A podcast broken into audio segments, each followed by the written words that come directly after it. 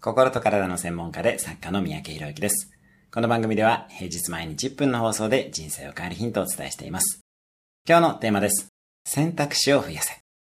あなたの今後のキャリアや人生の当面10年間くらいのルートやビジョンをまず3つ考えてみてください。そしてそのアイデアにさらに2つを足していきます。人生の選択肢は大いに越したことはありません。なお、その中に起業という選択肢が入っていない方は、必ずその起業するというルートも入れておいてください。起業しろと言ってるのではありません。選択肢は常にたくさん持ち、自分の可能性を制限しないということです。また何も起業は特別なことではありません。誰もが自分の会社くらいを持つ時代はすぐそこです。今日のおすすめ1分アクションです。当面10年間の計画を3つ考える。今日も素敵な一日を。